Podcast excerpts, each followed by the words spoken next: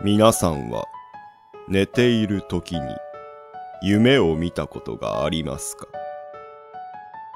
夢は将来に対する希望や願望、これから起こるかもしれない危機を知らせる信号とも言われています。今回はそんな夢についてのお話です。教授、ありがとうございました。この資料があれば次の特集の放送もバッチリです。うん。放送を楽しみにしているよ。はい。それと、ちょっとこの資料を見ていただけますか？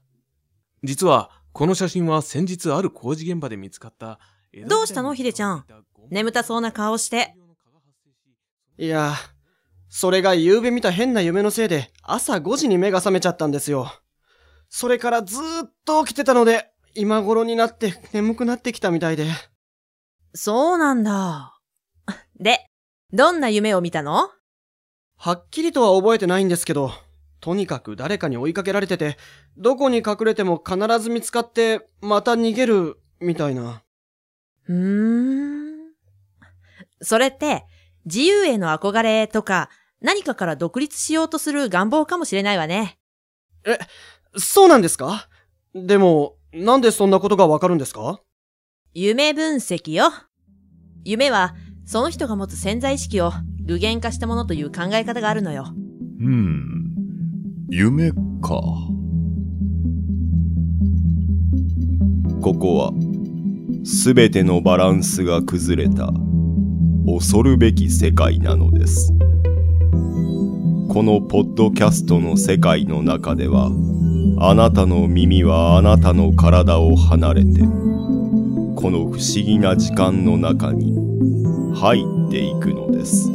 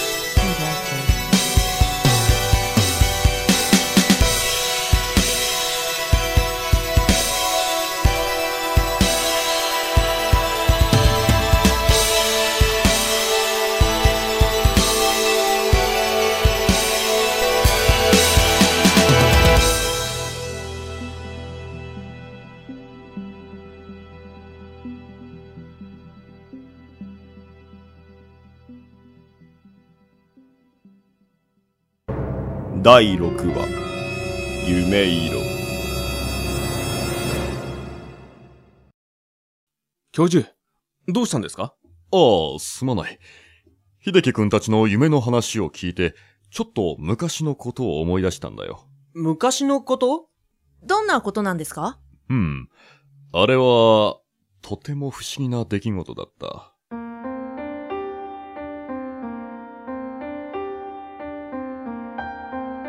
私がこの日本物理大学の教授になって間もない頃、あるゼミを担当していた。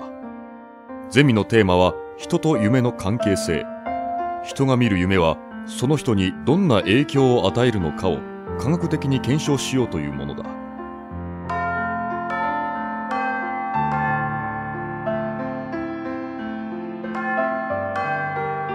それでは今日はここまで。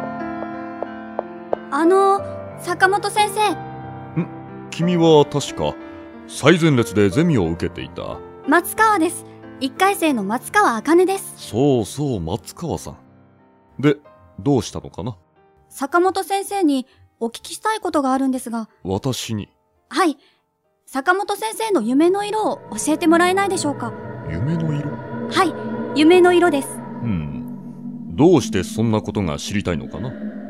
ダメですか？いや、ダメとかじゃないが、なぜそんなことが知りたいのかと思ってね。それは、坂本先生のことをもっと知りたいからかな。私のことを知りたい。それが理由かね。はいそうです。うん。わかった。そうだな。私の夢の色はフルカラー天然色だな天然色ですか。うんそうだ。ありがとうございます。それでは失礼します。うん面白い子だ。そしてその翌日。坂本くんおはよいやおはよう。そういえば坂本くん昨日の富田先生の講義来てなかったわね。う昨日の富田先生の講義？そうそう昨日の富田先生の講義すっごく面白かったのよ。講義中に隣のクラスの文字どうして私は大学生なんだ。どうして？坂本くん？坂本くん聞いてる？ああすまない。もうだからね富田先生の講義の最中に隣のクラスの望月くんがちょっとすまない。休養ができたのでじゃあ。あちょちょっと坂本くん！坂本くん！一体どうしたんだ私は？私は確かあ大丈夫？ねえねえ大丈うん。こここは。夫もうびっくりした。滑るから気をつけるんだぞって言ったのは坂本くんなのに。子供。じゃあ私はあっちでお花摘んでくるね。坂本くんはここで魚を捕まえててね。どうして？どうして私は川で遊んでるんだどうして？坂本くんこっちこっちこっちに来て。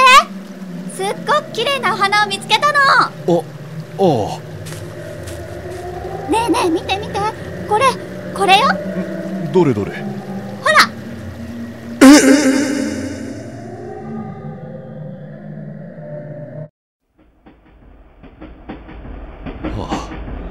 日は大事な商談だというのにこんな日に限って。もしもし日本物理システムの坂本と言いますが本日14時からの富田様との打ち合わせの件でお電話させていただきました。はい伺っておりますがどうされましたか？あの実は今そちらに向かっているんですが電車が事故のために遅れましておそらくギリギリで間に合うと思うんですが念のためお電話を入れておこうと思いまして。そうですか。かしこまりました。その旨を富田に伝えておきます。それではお待ちしております。よろしくお願いします。それでは失礼します。と電話は入れたものの本当に間に合うんだろうか。ん？どうして？どうして私はサラリーマンなんだ？どうして？うわ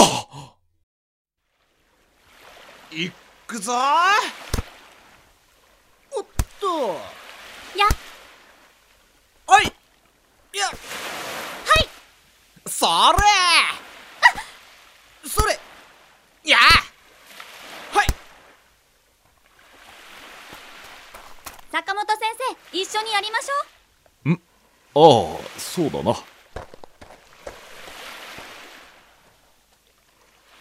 坂本先生行きますよそれ。ほっ。おっと。いや。それ。はい。いや。はい。それ。それ。それ。もしかして。もしかしてこれも。坂本先生危ない。ここ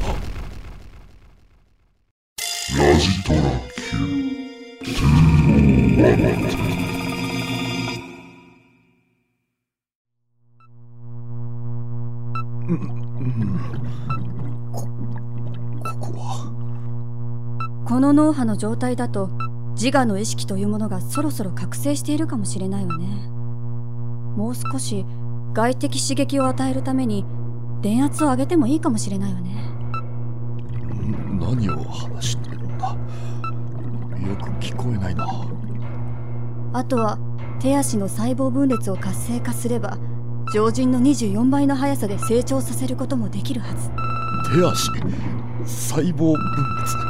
成長一体何のことだ？これはこの脳波の波形は何かを思考している時の波形だわ。そうよ。きっと何かを考えてるのに違いないわ。ついについに人類初のクローン人間の誕生よ。クローン人間？また波形がそれもこんなに激しく反応するなんて。どういうことだ？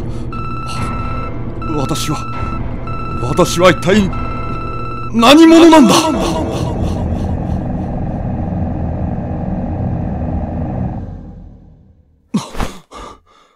こ、ここは私の部屋。すると、さっきまでのことは夢だったのか。うーん。しかし、こんなにはっきりと覚えてるなんて、一体。そして、大学で、おはようございます坂本先生いや、おはよう。うん。やっぱり、あれは夢だったのか。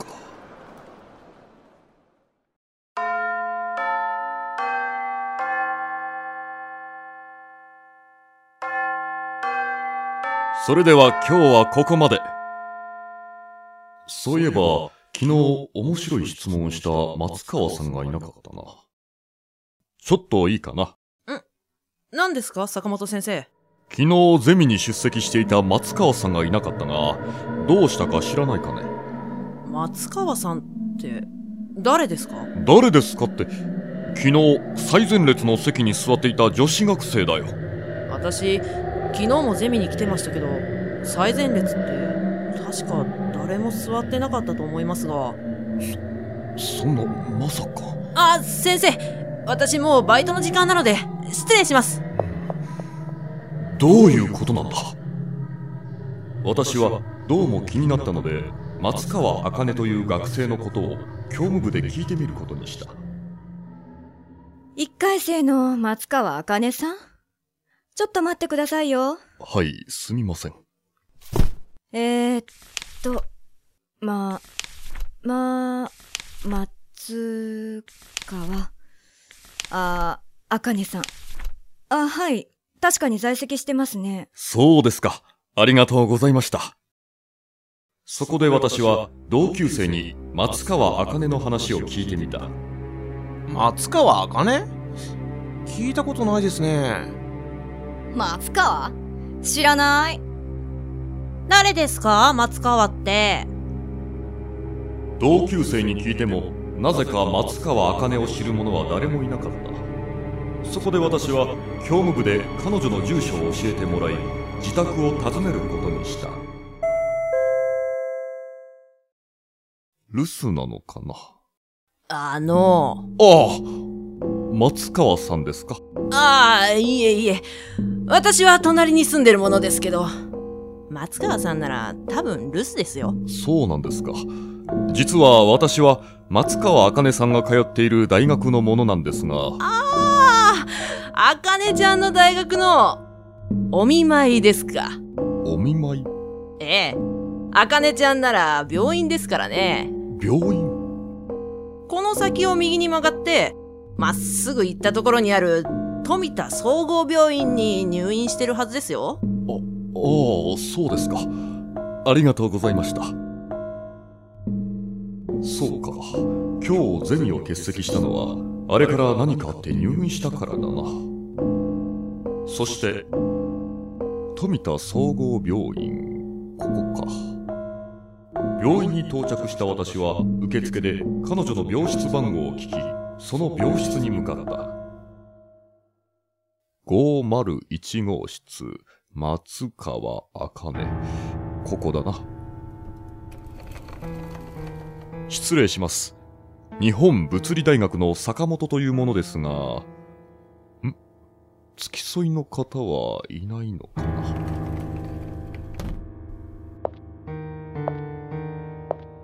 そこには、昨日私に質問した松川茜が静かに眠っていた。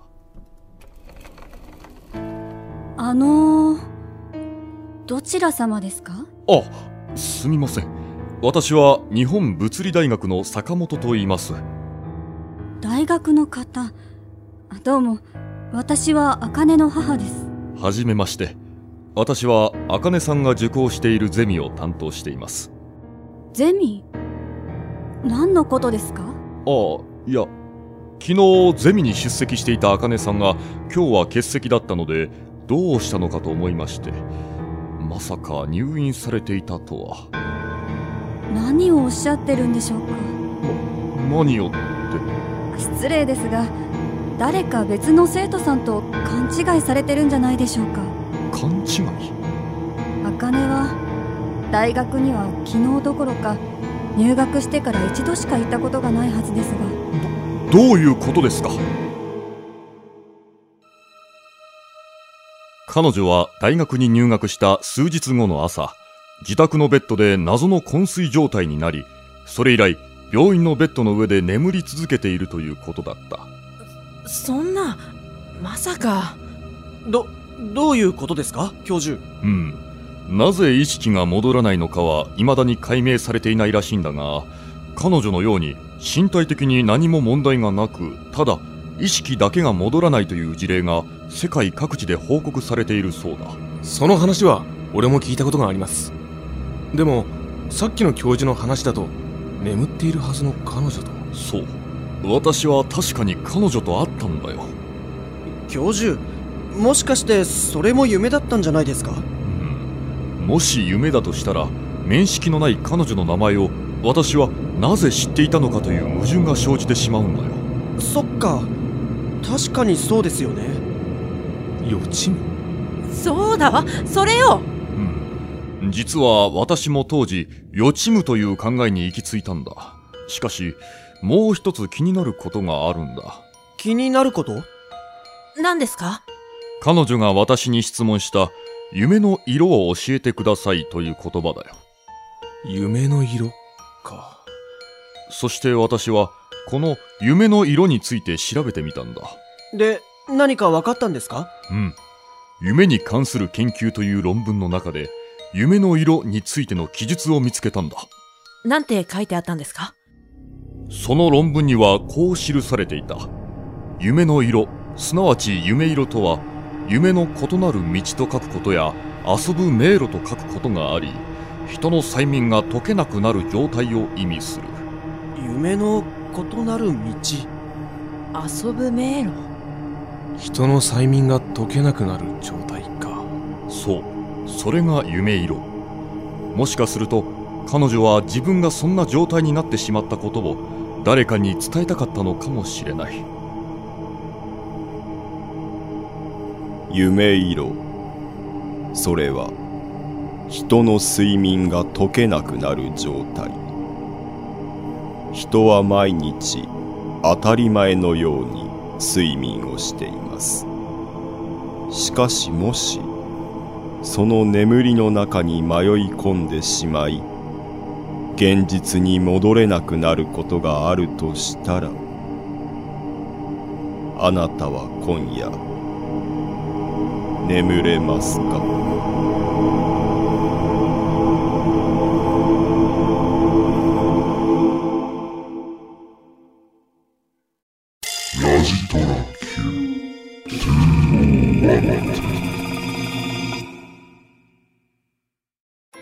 ひでちゃんにちょっとお願いがあるんだけど、お願い？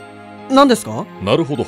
そういうことなら私の出番ということだな。さて、そろそろ時間ですね。へえ、観光案内ですか。大船に乗ったつもりで私に任せなさい坂本教授、意外とノリノリ。